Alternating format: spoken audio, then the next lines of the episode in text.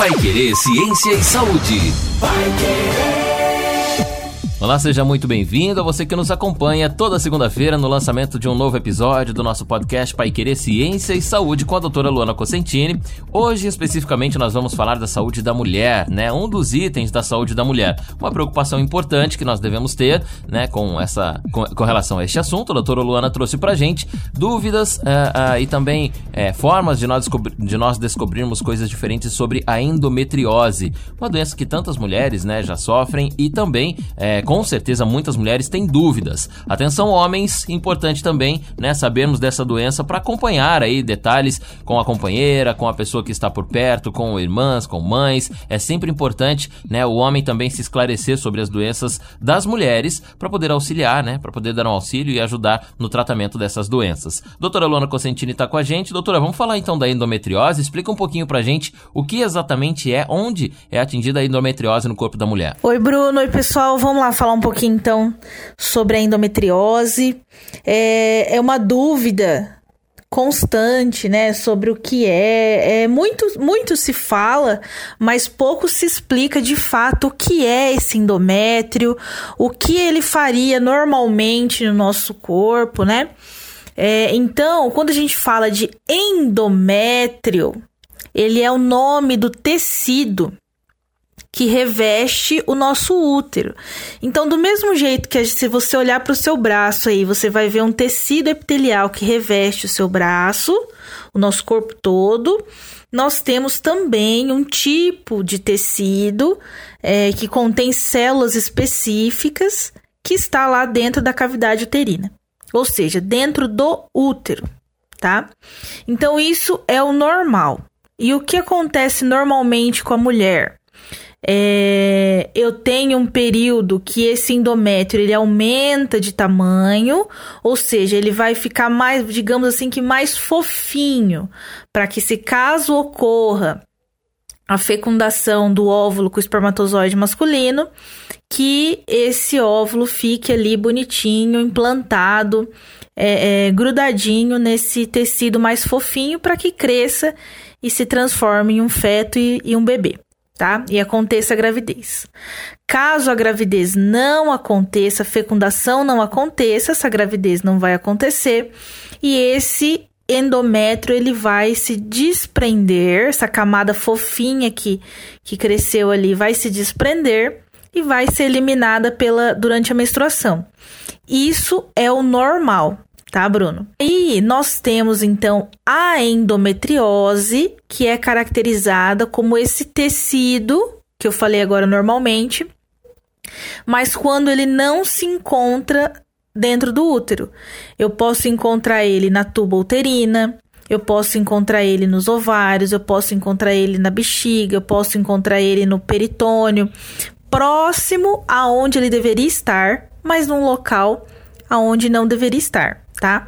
E isso vai causar dores para as mulheres, né? Principalmente é, dores. E pode chegar até casos mais graves de infertilidade. Doutora Luana, é comum é, nas mulheres o, o, endométrio estar num local que não o útero ou isso é uma anomalia? É, qual que é a frequência desses, é, dessas reações dentro do corpo da mulher? É corriqueiro? Olha, Bruno, é, é, é, ele é uma patologia, né? É uma doença, então não é normal de se existir a endometriose. O endométrio, ele existe normalmente lá dentro do útero, na cavidade uterina, ele tá certinho lá.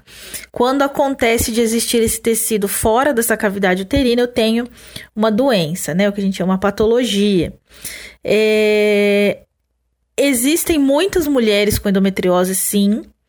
É, Entretanto, tem muitas mulheres que não apresentam sintoma nenhum, então nunca vai ser diagnosticada, por exemplo, com endometriose, é, não causa dor, não causa infertilidade, tem uma vida normal, sem problema algum. Enquanto tem algumas outras mulheres que, que têm essa doença muito mais grave, né? Então ela pode ser sintoma, ela pode ser ela pode ser assintomática e não causar problema também para a mulher, isso passar, né? E a mulher não ter problema nenhum. Isso. Tem, existem mulheres que, que têm a endometriose, que têm dor, cólica menstrual, pré-menstrual muito intensa. É, mas mesmo assim, por exemplo, é, é diagnosticada com caso de endometriose, mas elas não, não têm infertilidade, elas conseguem ter filhos normalmente. Então aí vai de, de, de de como que, do corpo da pessoa está reagindo àquilo, como que onde que está sendo onde foi implantado esse novo tecido. Doutor, e essa doença, ela quando a endometriose acomete a mulher, não é, não é por nada que a mulher fez, ela é natural do organismo, né? Não é nada de distrato feminino, uma alimentação, algo que o organismo é que a mulher mesmo causou. Ela é natural, né? Quando ela aparece na, na mulher, é um simples desenvolvimento comum do organismo feminino. Então, Bruno, para todas as doenças, inclusive a endometriose, a gente tem. É, é, é, são multifatoriais, né? A gente tem vários fatores que podem incidir. Então, pode ser que, que seja fatores hormonais, alterações hormonais, alterações de estresse, é, fatores genéticos. Então, para todas as doenças, a gente sempre tem um. Nunca é apenas uma, é, um fator que vai induzir a, alguma lesão, alguma doença, né? É, é sempre multifatorial.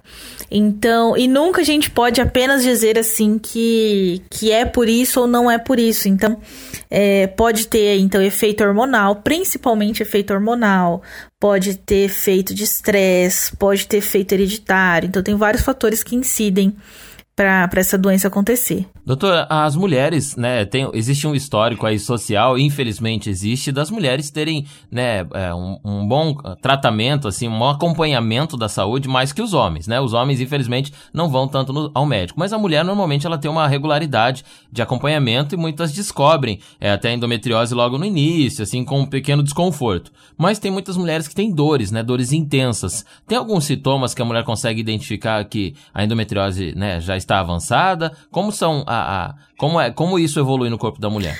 Bruno, o, é, é, nós falamos que acontecem para que a mulher vá e busque acompanhamento médico, né? Mas nós, por nós mesmos, nós não podemos, não, a gente não consegue entender a, a magnitude ou não dessa doença. Então seria apenas por apoio médico, né? Então sempre procurar o médico. Infelizmente, é, nós temos muitas mulheres que não têm esse acesso, né? A gente fala assim que, nossa, mas se você for num postinho, sempre tem.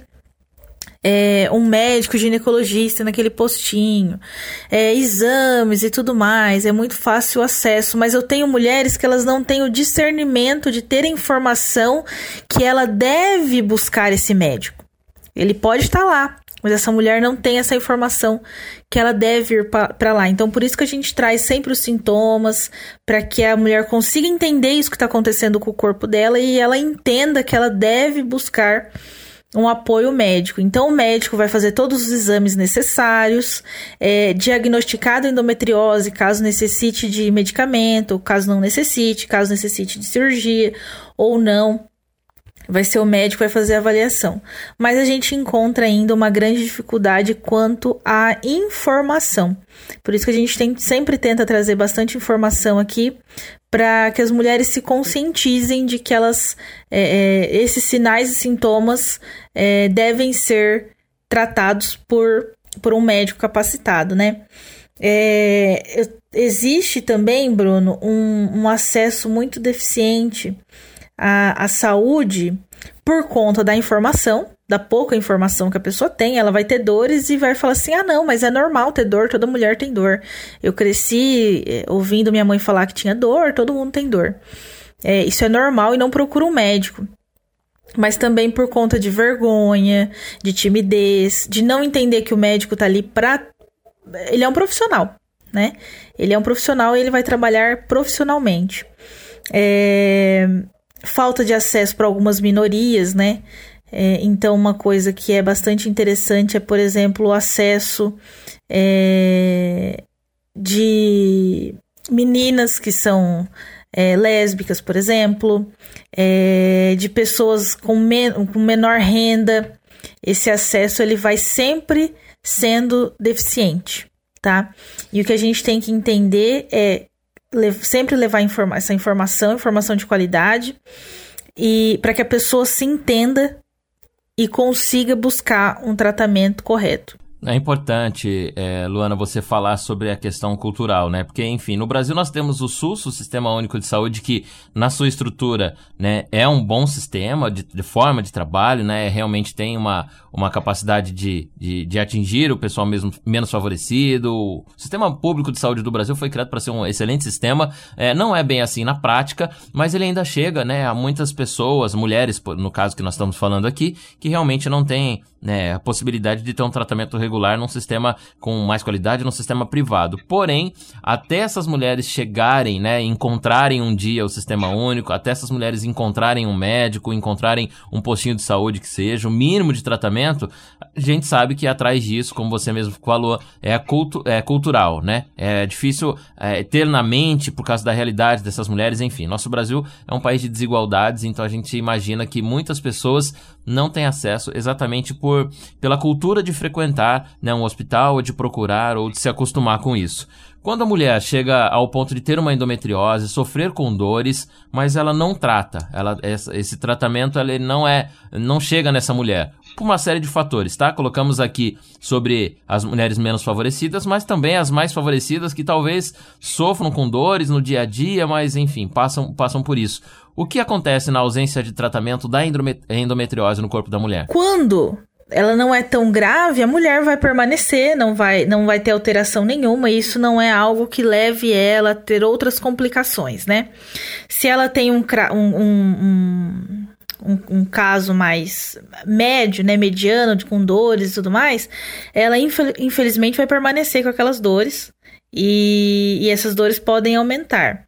Se ela tem um caso mais grave, é, ela vai ter infertilidade, ela vai tentar por anos e anos e anos ter filhos e não vai é, sem sucesso, né? Não vai conseguir. Então, é, ele não tende a aumentar e chegar em um nível é, é, tão maléfico para o corpo da mulher, mas ela vai manter aquilo, né? Se ela tem dores, ela vai manter essas dores para o resto enquanto ela, tiver, ela for fértil. É, ou seja, enquanto ela tiver menstruação. É, se eu tenho mulher que, que não consegue engravidar, ela vai ter infertilidade sempre. E aí, então, os tratamentos vêm para isso, para diminuir dor e tentar que aconteça a fertilização. Ah, então, a, a, a grosso modo, né, durante é, o período que, que a doença ataca mais as mulheres, ela vai ter muitas dores, né? E enfim, se isso não incomodá-la a ponto de procurar um médico, provavelmente ela né, chegue nesse momento da infertilidade e não há outro efeito colateral no organismo da mulher, então ela simplesmente, sem tratamento, ela vai tentar ter filho, não consegue, vai sofrer com as dores, né? E, e são esses os, os os efeitos que a endometriose pode ter no corpo da mulher. Isso. E além das dores, tem alguns, algum, alguns outros sintomas que ela tem, que ela pode ter ali uma dúvida e já procurar um médico? Principalmente sangramento menstrual intenso. Então, normalmente as mulheres que, que apresentam endometriose em algum grau é, apresenta dor, sangramento e infertilidade tá? É, é, o mais básico que acontece. Quando eu tenho esse sangramento é, menstrual intenso, ele pode acontecer por outros fatores, mas também pela endometriose. Então eu perco muito sangue, uma quantidade muito grande e normalmente é irregular, então não não não fica naqueles dias é, entre os 21 dias, né? É, e isso faz com que eu perca vitaminas, faz com que eu perca hemoglobina, faz com que eu, eu tenha um quadro anêmico. É, então, isso proporciona fadiga, exaustão.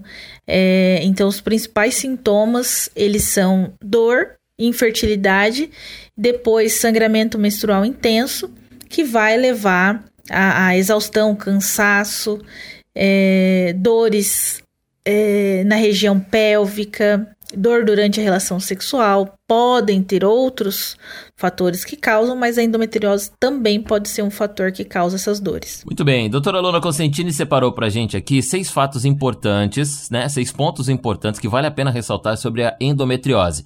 Agora, neste momento, atenção homens, atenção mulheres, isso é para todos, pra gente poder identificar a doença, para poder colaborar no tratamento da doença, né? Com as mulheres que têm e também pra gente saber um pouco mais, pra gente aprender sobre a endometriose. Doutora, vamos lá, os seis fatos importantes que você separou pra gente saber sobre essa doença aí. Vamos lá pro primeiro item. Primeiro item, Bruno, é atividade física.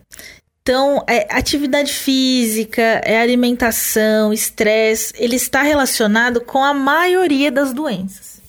Tá? Por isso que hoje em dia a gente tenta optar por uma vida é, menos sedentária, por conta disso. Então, para pacientes com endometriose, ele é especialmente benéfico. É, desde que seja feito corretamente, né? Então a recomendação seria é, de 3 a 4 vezes por semana, exercícios aeróbicos durante 30 a 40 minutos, por exemplo, caminhada, corrida, natação. É, isso vai ajudar a diminuir a quantidade de estrogênio, né? Porque sempre tem, tem é, é, alteração, temos alteração hormonal e melhora também na imunidade. Então, uma dica para mulheres que têm endometriose ou dores é atividade física, principalmente atividade aeróbica. Muito bem. Primeiro item, então, atenção, homens e mulheres, para a lista né, de seis itens que a doutora Lona Cosentini separou por aqui. Esse foi o primeiro fato importante. Vamos lá, doutora, para o segundo ponto. Então, o segundo ponto, Bruno, é o estresse. Né? Como eu já falei anteriormente, é, ele é um fator de risco para o surgimento da endometriose, não ele por si só, sozinho, né? Ele juntamente com outros fatores, mas ele é um, um grande fator predisponente para é, endometriose.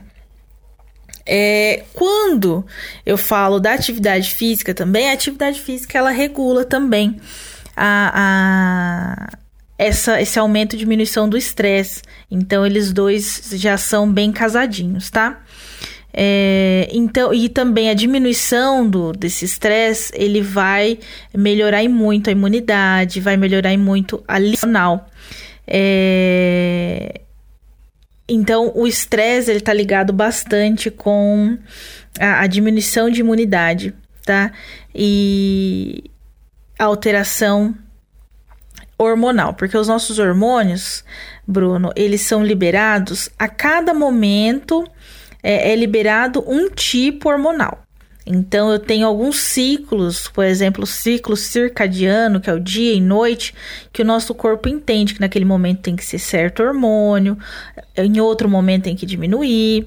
E o estresse ele pode alterar isso daí. No momento que deveria aumentar, ele está diminuindo. No momento que deveria, deveria diminuir, ele está aumentando, tá?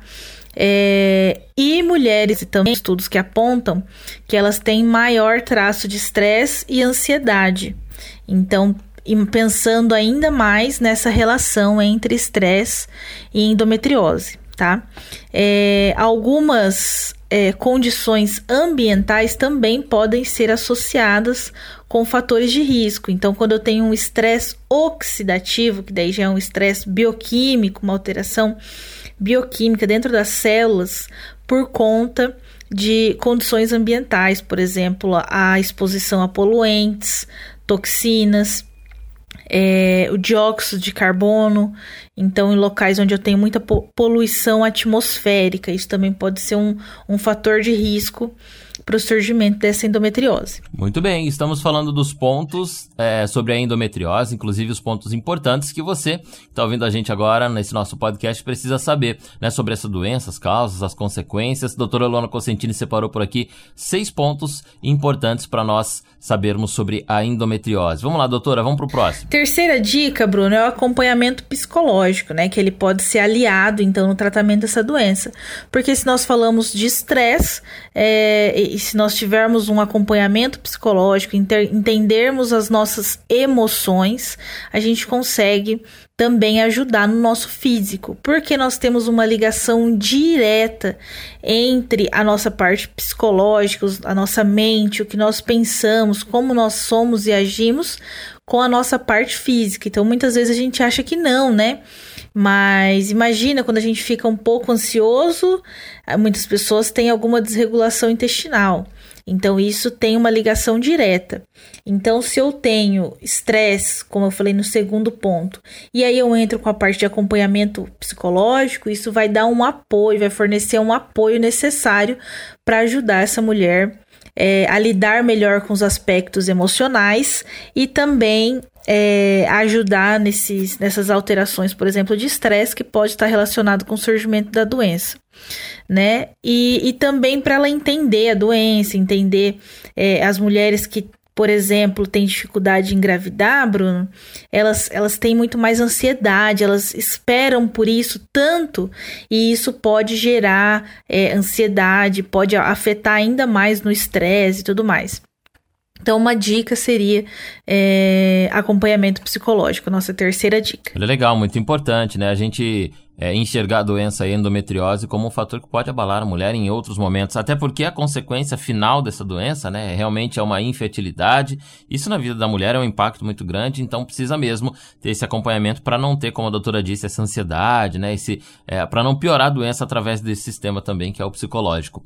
Vamos lá, doutora, quarto item importante sobre a endometriose. Então, quarta informação, Bruno, é que o tratamento, né, sobre o tratamento, ele pode ser tanto cirúrgico, em casos mais graves, né, ou é, um tratamento clínico, então com a base de medicamentos. É, então, no caso, se a endometriose estiver muito avançada, vai ser necessário o tratamento cirúrgico tá?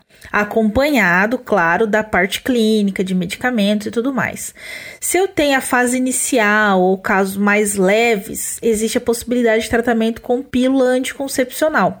É, então, muitas, muitas. Um, qualquer dia faremos um, um, programa, Bruno, só sobre os anticoncepcionais, né? É, o anticoncepcional, ele não é um medicamento assim que eu, eu, não que eu, que eu possa indicar, né? Porque eu não sou médica, eu sou biomédica, mas eu não gosto muito dele, tá? Porque ele está relacionado, por exemplo, com câncer de mama. Entretanto, eu isso, ele tem efeitos colaterais. Mas nesse caso, ele está servindo para um tratamento de uma doença, tá?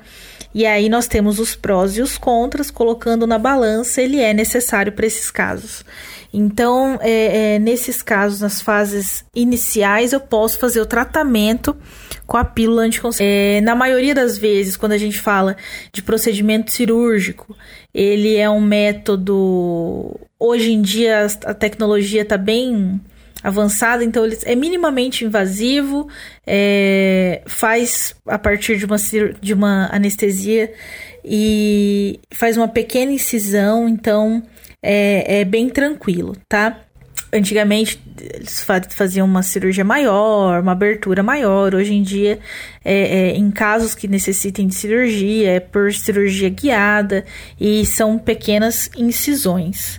Mas o tratamento normal ele pode acontecer também, então, por por medicamentos, né? Na parte clínica, sem, sem ter que chegue, chegar à cirurgia. Então há tratamentos, as mulheres podem fazer esse acompanhamento, se livrar dessa doença, ter uma vida né, saudável, livre das dores e muito menos aí desse principal problema que é a infertilidade, fazendo tratamento clínico, né? Procurando um bom médico ou, no último caso, um cirúrgico, mas mesmo assim ficar livre aí da endometriose.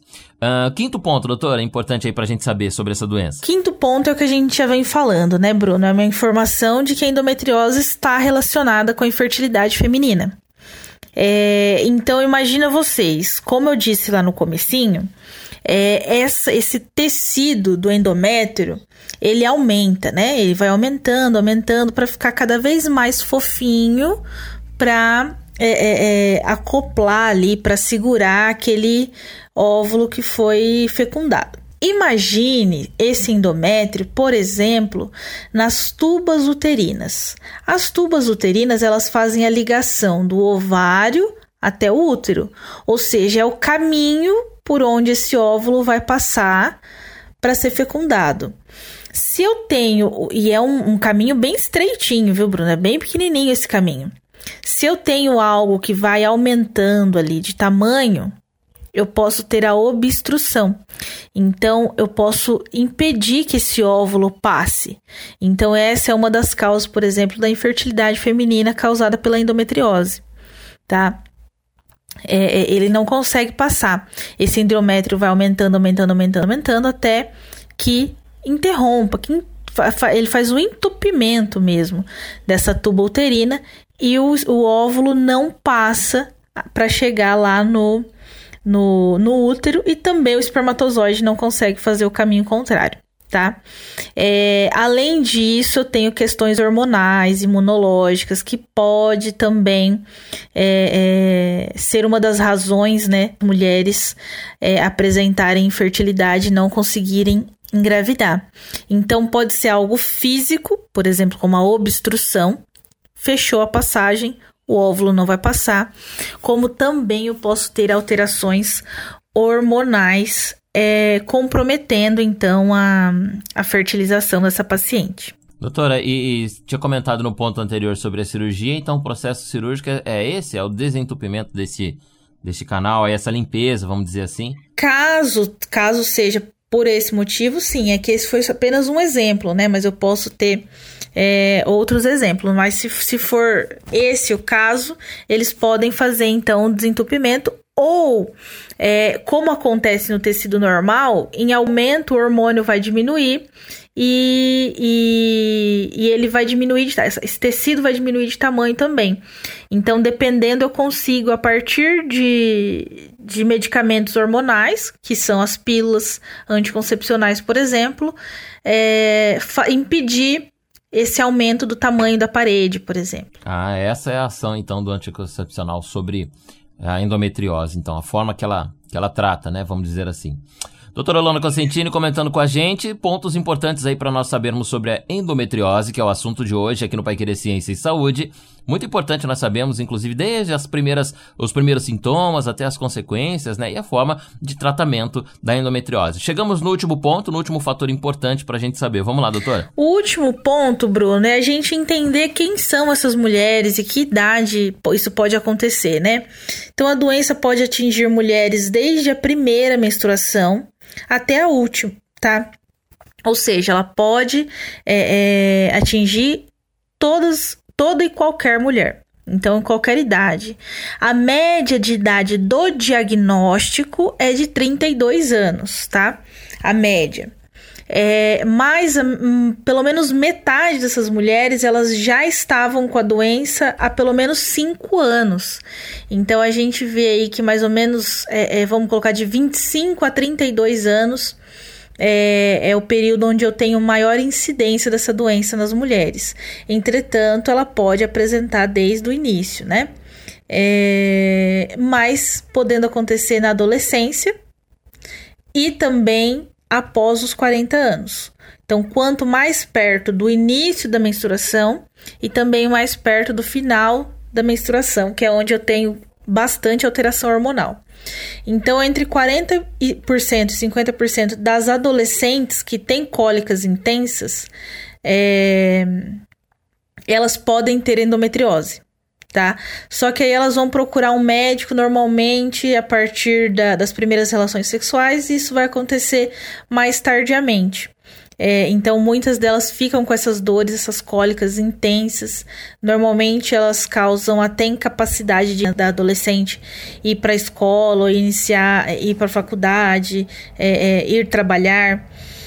É, e isso pode ser endometriose tá? Mas aí o diagnóstico correto vai ser feito um pouquinho mais tarde. Bom, então soubemos aí de todos os detalhes, né? O perfil dessas mulheres. Você já acompanhou com a gente aqui que é muito importante a gente desde o primeiro passo, né? Que é o primeiro sintoma para para o primeiro sintoma da endometriose para o tratamento e a partir daí até as consequências, né, que essa doença traz aí no corpo da mulher. Importante também você compartilhar o nosso podcast para as mulheres que você conheça, né, para que elas também é, tomem ciência aí de todos os fatores que a doutora Lona Cosentini colocou por aqui, desde os culturais, né, o psicológico e até os fatores físicos dessa doença no corpo da mulher. Falamos da endometriose e os pontos, inclusive, importante, é, importantes, né, para este tratamento, para essa concepção aí, para entendimento dessa doença e, é claro, para a mulher ter uma saúde livre da endometriose. Nós falamos aqui sempre do Pai Querer Ciência e Saúde, essa questão sobre o tratamento, sobre uma doença em específico, e você é o nosso convidado